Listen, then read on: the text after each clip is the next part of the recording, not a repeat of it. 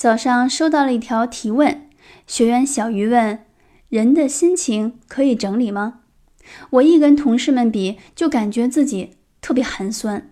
小时候条件一直不好，就算现在工作还不错，可还是感觉很自卑，感觉被人瞧不起。请指点一下，谢谢。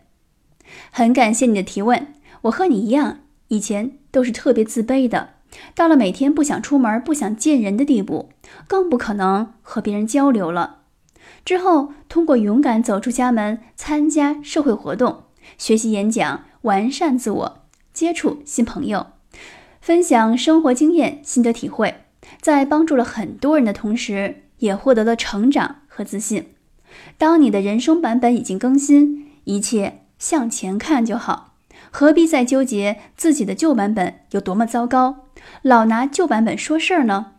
当然了，最后也推荐看一下袁春楠新浪博客上的总结文章：接受自我。